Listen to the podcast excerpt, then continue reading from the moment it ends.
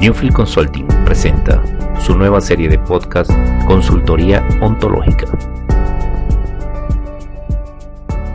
En un entorno cada vez más adverso, las organizaciones están expuestas minuto a minuto a buscar nuevas acciones, cambiar estrategias, generar rápidamente nuevas miradas que los habiliten a rehacer procesos, ponerse de acuerdo, coordinar acciones, hacer alianzas, negociar o realizar intervenciones efectivas que los habiliten en la resolución de problemas o radicalmente al cambio y la transformación de nuevos y mejores resultados.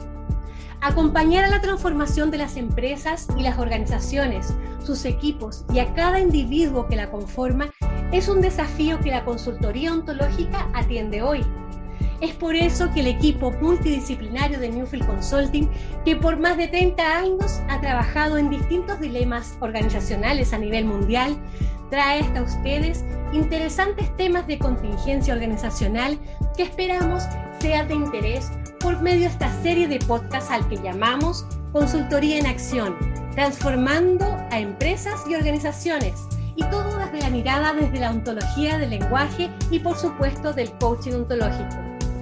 El día de hoy hablaremos de la importancia de la coordinación de acciones y en la cadena principalmente de valor de una organización. ¿Se han fijado ustedes cómo los directivos o gerentes o líderes, pese a intentar anticiparse a todas las contingencias, revisan procesos, eh, suelen ocurrir una serie de acontecimientos eh, que dan como consecuencia un resultado que no esperaban? Incluso ese resultado podría poner en amenaza al propio líder, a sus equipos e incluso la subsistencia de la organización. Bueno, para responder estas y otras inquietudes acerca de la importancia de la coordinación de acciones en la cadena de valor de una organización, nos acompaña hoy Pablo Pino. Pablo, ¿cómo estás? Hola Paz, muy bien, muchas gracias por la invitación. Gracias también a ti por aceptarnos y acompañarnos con este tema tan interesante que el día, está el día a día en cada organización. Déjame contar un poquito de ti, Pablo. Bueno, Pablo es chileno, es coach ontológico empresarial de Newfield Consulting, también de profesión es psicólogo y ha profundizado en la gestión de recursos humanos, competencias directivas genéricas y creación de equipos de alto desempeño. Tiene más de 20 años en cargos de dirección de recursos humanos, implementación y alineación estratégica y diseño y ejecución de sistemas de desarrollo organizacional, entre otras cosas más, gestión del clima, cultura organizacional, calidad de vida y muchas más. Pablo, gracias de nuevo por estar acá y traernos este interesante tema. Y quiero partir con la siguiente pregunta que hice al principio. Esto de que pese a que los directivos o gerentes intentan anticipar todas las posibles contingencias, eh, aparecen estos acontecimientos que dan como consecuencia resultados que no, que, no, que no esperamos, que no nos gustan, incluso que ponen amenaza a la organización. ¿Cómo, cómo, ¿Qué nos puedes decir al respecto de eso? Bueno, así es, Paz. Y muchas veces en la, la, experiencia laboral, cuando uno está en la línea trabajando con gerentes, uno se da cuenta de de esta frustración que a veces ocurre, ¿no? Es frecuente escuchar de parte de gerentes generales y gerentes de primera línea una especie como de desazón al verificar que a pesar de haber controlado lo que se entiende que son todas las variables intervinientes en un proceso de cambio, en un proyecto o en un desarrollo de una tarea específica, que los resultados esperados no son los que se alcanzan se han cuidado que exista, por ejemplo, el equipo, que estén las personas, que estén los sistemas, que estén los procesos, está el presupuesto, pero algo ocurre al final que el resultado no era el que se esperaba. Esto es principalmente sensible cuando se requiere la participación de varias áreas de la organización. Estamos acostumbrados, de alguna manera, a la mirada organizacional en términos de reportes verticales, ¿verdad? En términos de silos. Por tanto, sabemos muy bien bajar la información a los equipos, comunicar todo lo, necesario para que la tarea ocurra hacia abajo en, una, un área determinada, pero cuando ese proyecto o tarea requiere la participación de varias áreas de la compañía, no necesariamente que se reportan entre sí, es cuando nos encontramos con estos problemas. Problemas en el cumplimiento, problemas de coordinación, problemas de ejecución, eh, problemas de que un área entendió una cosa y llegó otra, y eso entrampa muchas veces los procesos, ¿no? Y por tanto se afecta la obtención del resultado esperado. La paradoja que se nos presenta entonces en estos momentos es que empresas que están diseñadas en una estructura de reporte vertical deben trabajar en procesos que son horizontales. Y a esto último es a lo que llamamos cadena de valor, que es el recorrido que hace un insumo o un servicio a través de las distintas instancias de una organización para transformarse en un producto o servicio valorado por los clientes de esa organización. Si esa cadena de valor está bien armada y está bien coordinada, lo más probable es que el cliente esté contento al final de ese proceso. Pero si no, nos encontramos con esta paradoja de que el resultado no es el esperado. ¿Cuántas veces nos ha pasado que verificamos descoordinaciones entre áreas que generan atrasos o ineficiencias en el manejo de la cadena de valor, afectándose así la confianza que el cliente tiene en ese servicio, en ese producto y finalmente también en la compañía que lo ofrece? Claro, y al parecer el impacto no solo es para la organización, Pablo, también es para los distintos tipos de clientes, clientes externos. Y, dado esta paradoja eh, que planteas, ¿cómo podemos resolver esta brecha que existe entre las estructuras de reporte vertical de las que hablas y los procesos de cadena de valor que son horizontales, de los que traes acá en, lo que nos comentas. Sí, yo creo, Paz, que ahí es muy importante generar un, espacio donde se trabaje en términos de la confianza y donde además generamos, ¿no es cierto?, eh, lo que llamamos una cultura de impecabilidad. Es aquí, en, ese, en ese minuto, es donde cobra gran importancia instaurar o instalar una forma de trabajar que está basada en algo que llamamos la coordinación de acciones entre las diferentes áreas de una, de una organización. Bien, pero a ver, cuéntame un poquito, ¿a qué te refieres como, como una coordinación de acciones, un ciclo de coordinación de acciones? Explícanos un poquito, porque para que nos escuchan puedan entender cómo es este proceso eh, al que te refieres, del que nos hablas.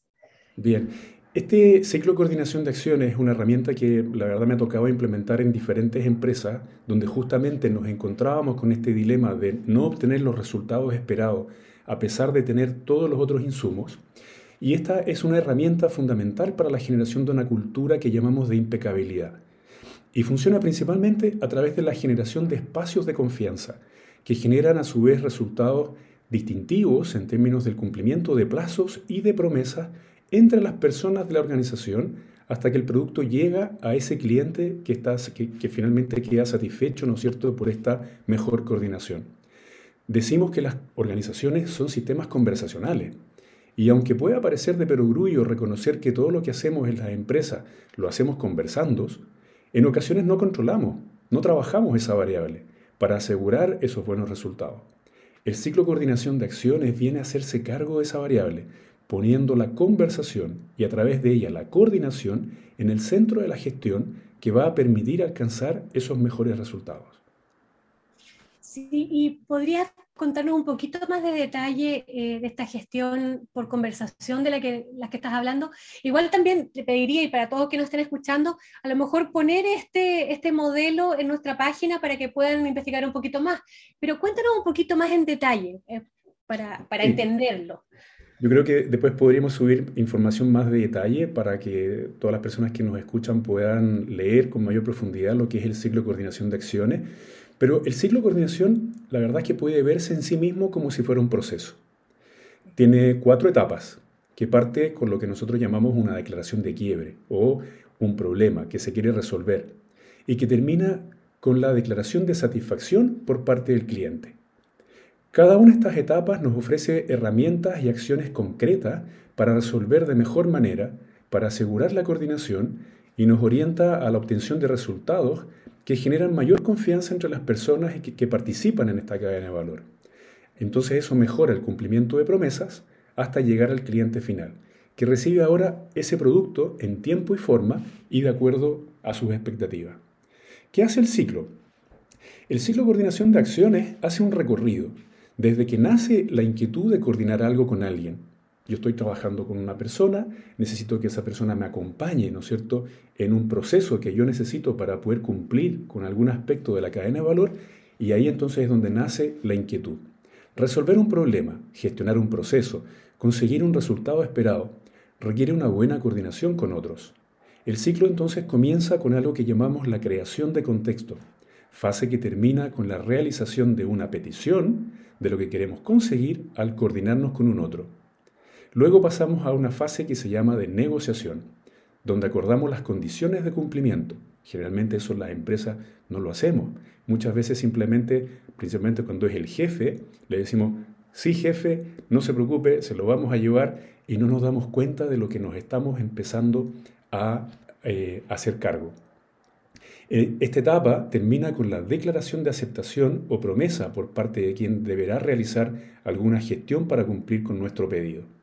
Luego se continúa con la fase de realización, que es la más importante, que es donde efectivamente se ejecuta la tarea, donde también debemos cumplir con algunos criterios que nos permitan asegurar el cumplimiento o no de la tarea encomendada. Aquí están las contingencias. Mm, por ahí nosotros decimos que generar coordinación de acciones significa manejar contingencias, que son esos problemitas que surgen, ¿no es cierto?, cuando necesitamos cumplir con la tarea encomendada.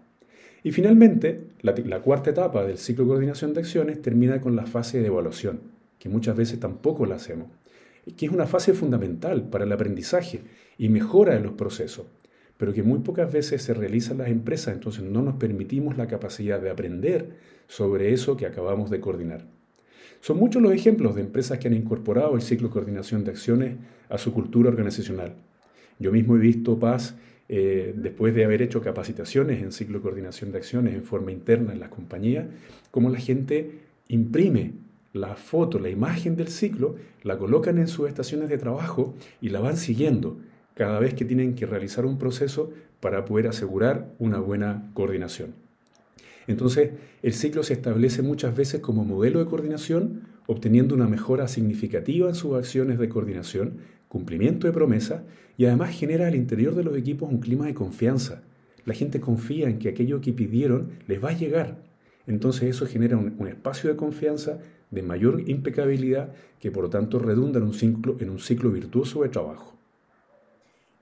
Es súper interesante, Pablo, y, ahí me, trae, al parecer las personas tienen que adquirir una forma distinta de conversar. Cuando te escucho impecabilidad, veo también, no sé, por ejemplo, cómo los directivos aprenden a hacer una creación de contexto, cómo se realiza, cómo hacen una declaración, cómo aceptan, cómo piden, cómo evalúan.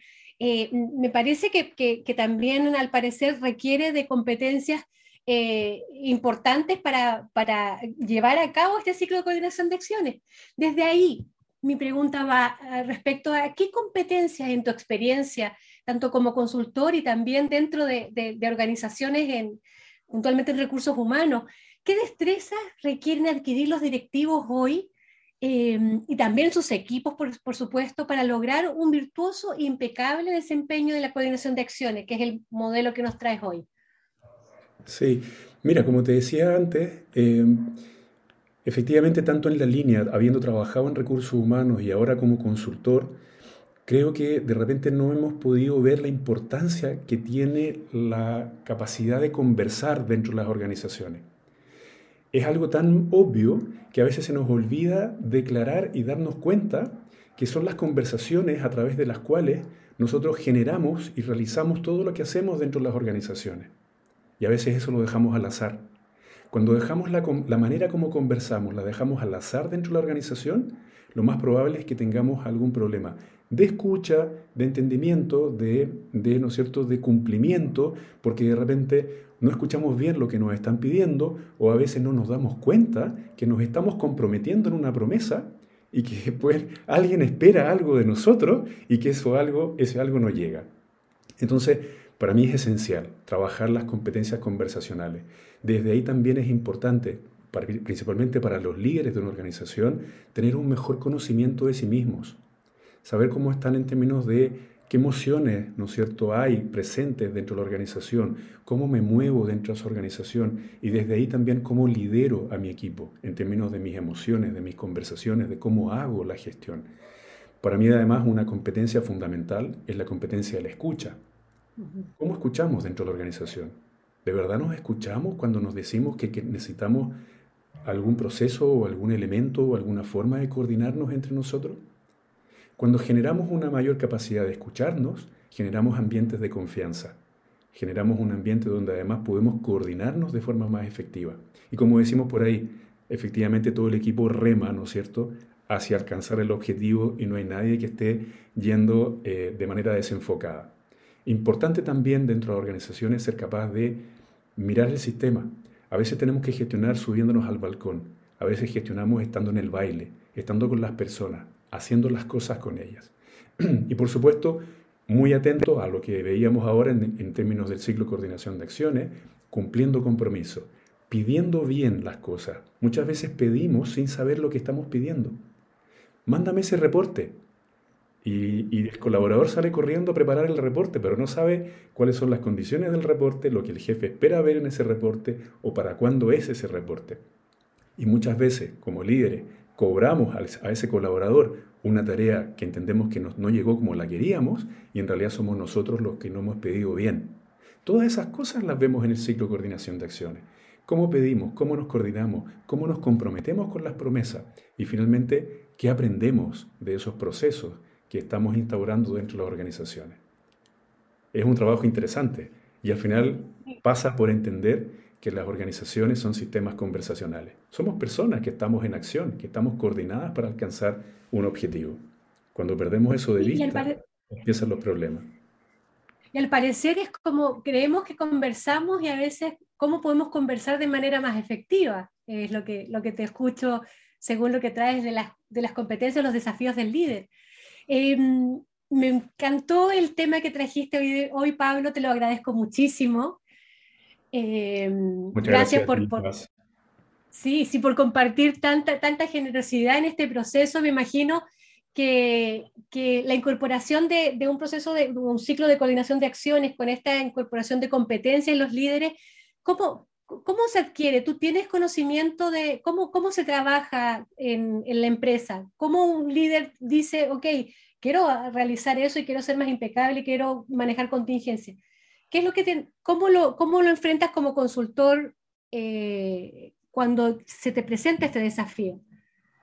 Mira, tanto como consultor como estando en la línea, como, como gerente de recursos humanos, creo que, y ahí me hago cargo de la competencia y la escucha, ¿no? De, entender bien qué es lo que se necesita para la compañía, qué es lo que se necesita en términos de la estrategia y, cómo está el equipo para alcanzar ese objetivo. Y desde ahí muchas veces es importante trabajar con ese equipo en términos de la coordinación de acciones, del liderazgo, de la capacidad de conversar, para establecer dinámicas que potencien a las personas individualmente y dentro de los equipos para alcanzar objetivos que, sean efectivamente distintivos, que sean, que sean valiosos para la organización. Tengo la experiencia de haber implementado eh, trabajos, ¿no es cierto?, de, largo plazo, de programas que han durado cinco meses, donde, donde trabaja desde el gerente general hasta la, última línea de reportes, y habiendo trabajado competencias conversacionales, coordinación de acciones, eh, conectividad, que es una de las variables muy importantes para los equipos de alto desempeño, no solamente termina cambiando la cultura organizacional, sino que he visto empresas, y lo he vivido personalmente, que antes, por decirlo así, languidecían en el mercado, llegar a, transformarse en líderes dentro de los mercados donde participan. Y no solamente eso, sino que además las personas que trabajan dentro de esas compañías, una sensación de orgullo, de pertenencia, que la verdad es que, mira, es, es de parar los pelos, o sea, es una cosa increíble ver cómo a través del trabajo con las competencias conversacionales, que como te digo, parece algo tan obvio, tan, tan de perogrullo, pero que cuando se trabajan y la gente se habilita en nuevas formas de conversar y de coordinarse entre sí, hay un, un ciclo virtuoso que se genera, ¿no es cierto?, para la organización y para las personas también. Y no solamente en la organización, o sea, te hablé de la estrategia de conseguir resultados como compañía que se da, te hablé de los, de los, de los colaboradores que, funcionan mejor de una organización, pero los reportes que recibíamos, incluso Paz, en ese momento era, he mejorado mi relación con mis hijos, he, he mejorado mi relación en, en, mi casa, a través de estas competencias conversacionales que nosotros llamamos genéricas, ¿no? que sirven para todos los dominios de la vida, no solamente para el trabajo. Entonces, la verdad es que ha sido, claro, desde, desde escuchar a los gerentes generales y de alinear esa, esa necesidad de alcanzar la estrategia del negocio, eh, mirando los equipos para agregar valor desde ahí a la organización, se crea este círculo virtuoso que al final termina siendo un, ganar y ganar para la organización y para las personas. Qué, lindo, eh, escucho como que se alinea la vida de las personas también con la organización y, y, digamos, el sentido de lo que hacemos. Eh, Pablo, muchísimas gracias por compartirnos eh, este modelo de gestión por conversaciones que traes tan interesante eh, y que contribuye como una herramienta fundamental, al parecer, en la generación de la cultura de la impecabilidad en las organizaciones. nos traes esto de la generación y articulación de redes conversacionales, las competencias conversacionales, emocionales, corporales, y nos traes también este este, esta conversación entre cómo soy en lo personal y también eh, en lo profesional. Eh, sin duda, eh, son competencias que, al parecer las personas pueden liderar sus distintos dominios también y te lo agradezco mucho por, por también transitar desde la organización al mismo ser humano. Entonces, muchísimas gracias, Pablo. esperamos tenerte también con otro tema próximamente. y nada, bueno, gracias de nuevo te mando un beso gigante y gracias a todos también por seguir acompañándonos en esta aventura de este podcast al que llamamos Consultoría en Acción, transformando empresas y organizaciones. Hoy Pablo Epino nos trajo una bonita experiencia, tanto personal y también como él ha implementado junto al equipo eh, de consultores ontológicos a nivel global en distintos países de habla hispana, eh, llevando la ontología del lenguaje y el coaching ontológico a la empresa. Agradecemos a quienes nos acompañan hoy y también a quienes nos están escuchando y se han suscrito también a nuestro podcast. Quedamos entonces, quedan todos invitados, también Pablo, a, por supuesto, a los siguientes podcasts. Eh, te lo agradezco mucho. Gracias a Alex también, eh, que está acompañándonos en los controles y quedan todos invitados a nuestro próximo capítulo. Y recuerden que pueden encontrar más información de consultoría ontológica. Bueno, Pablo va a dejar algo escrito también respecto al ciclo de coordinación de acciones en nuestro sitio web www.newfieldconsulting.com. Gracias, Pablo. Muchas gracias a ti, Paz. Encantadísimo de participar con ustedes y sin duda que voy a seguir todos los podcasts que vayan sacando a continuación. Bien, muchas gracias. Y gracias a todos también y hasta la próxima. Nos vemos. Chao, chao. Chao.